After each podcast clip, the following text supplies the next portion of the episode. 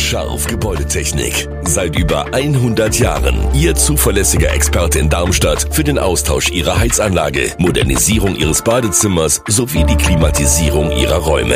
Erwarten Sie mehr von uns, als Sie es gewohnt sind. Scharf Gebäudetechnik.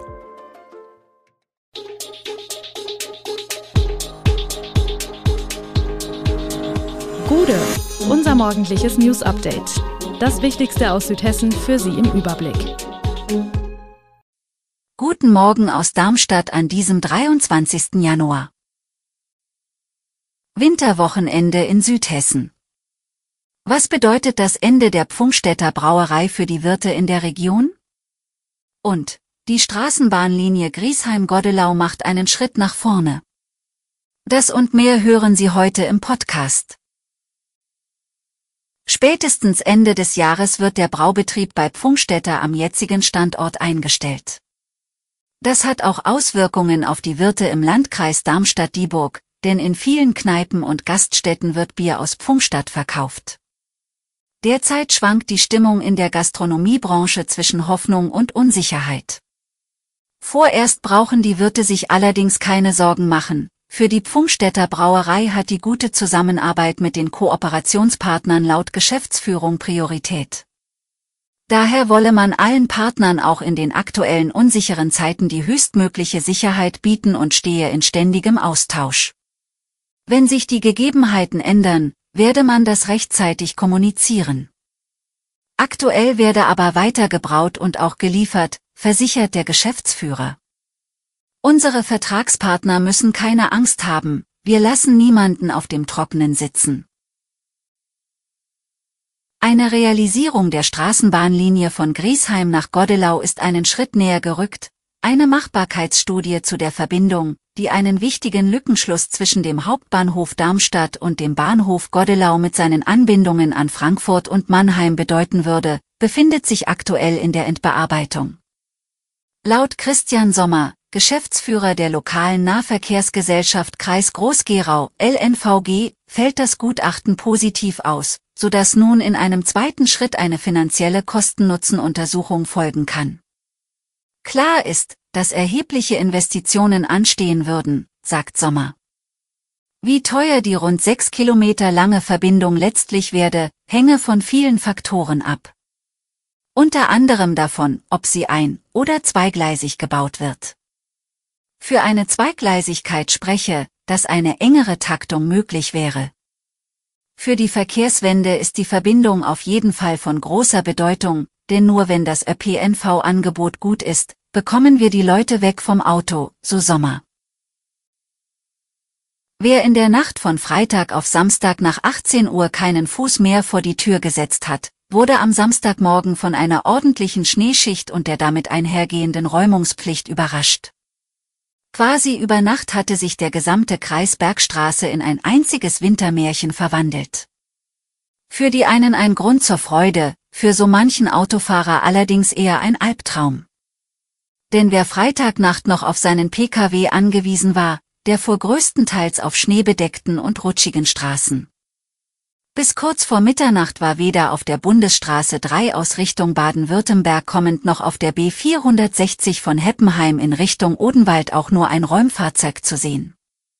Zusätzliches Ärgernis für viele, die irgendwie nach Hause kommen mussten. Der Verkehrsverbund VRN stellte den ÖPNV im vorderen Teil des Odenwaldes wegen der Schneeglätte am Freitagabend vorübergehend ein. Auch das stieß nicht überall auf Verständnis, wenngleich Landrat Christian Engelhardt in den sozialen Medien um Verständnis für die Entscheidung bat. Der erste Kandidat für das Bürgermeisteramt in Hüst im Odenwald ist bekannt. Horst Bitsch, derzeit Bürgermeister der Gemeinde, will aufhören. Nun geben die Freien Wähler ihren Bewerber bekannt, Jens Fröhlich soll es werden.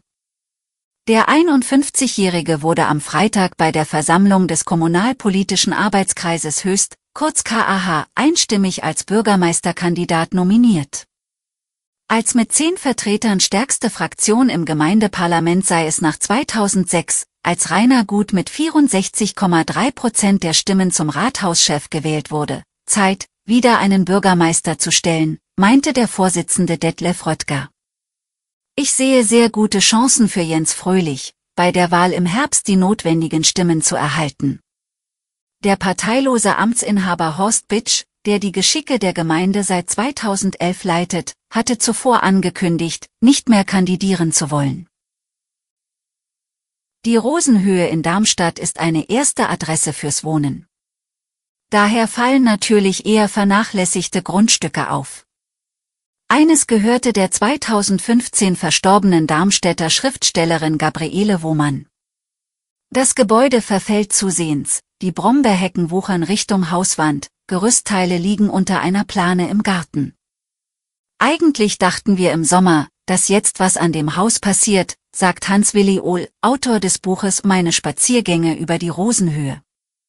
Eine ähnliche Situation gebe es auf dem Bessunger Friedhof am Grab der Schriftstellerin und ihres Mannes, so Ohl.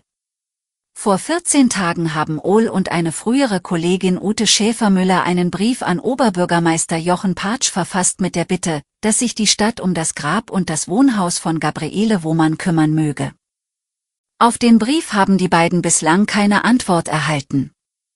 Eine Antwort gab es jedoch auf die Anfrage dieser Zeitung. Städtischerseits besteht keine Handlungsoption, teilt die Pressestelle mit. Das Haus ist im Privatbesitz und damit außerhalb des städtischen Einflussbereichs, so Sprecher Klaus Honold. Die Stadt könnte nur tätig werden, wenn von dem Grundstück eine Gefahr für die öffentliche Sicherheit und Ordnung ausgehe. Das Mindesthaltbarkeitsdatum für Lebensmittel könnte bald abgeschafft werden. Der baden-württembergische Landwirtschaftsminister Peter Haug hat vorgeschlagen, das Mindesthaltbarkeitsdatum für Lebensmittel abzuschaffen. Er hofft, dass dann weniger Essen weggeschmissen wird. In Hessen und Rheinland-Pfalz gibt es Zustimmung für die Idee. Dabei hat die Politik vorerst robuste Lebensmittel wie Reis oder Nudeln ins Auge gefasst. Ob auch weitere Lebensmittel von einer neuen Regelung betroffen sein könnten, soll noch geprüft werden. Das Mindesthaltbarkeitsdatum gibt an, bis wann Lebensmittel in einwandfreiem Zustand sein sollten. Das bedeutet, dass Geruch, Geschmack und Nährwert bis zu diesem Datum unverändert bleiben. Bei geschlossener Verpackung und richtiger Lagerung sind viele Produkte auch nach Ablauf des Mindesthaltbarkeitsdatums noch bedenkenlos essbar, erklärt die Verbraucherzentrale. Alle Infos zu diesen Themen und noch viel mehr finden Sie stets aktuell auf echo-online.de. Gute Südhessen ist eine Produktion der VAM von Allgemeiner Zeitung, Wiesbadener Kurier, Echo Online und Mittelhessen.de. Redaktion und Produktion die NewsmanagerInnen der VAM. Ihr erreicht uns per Mail an audio.vam.de.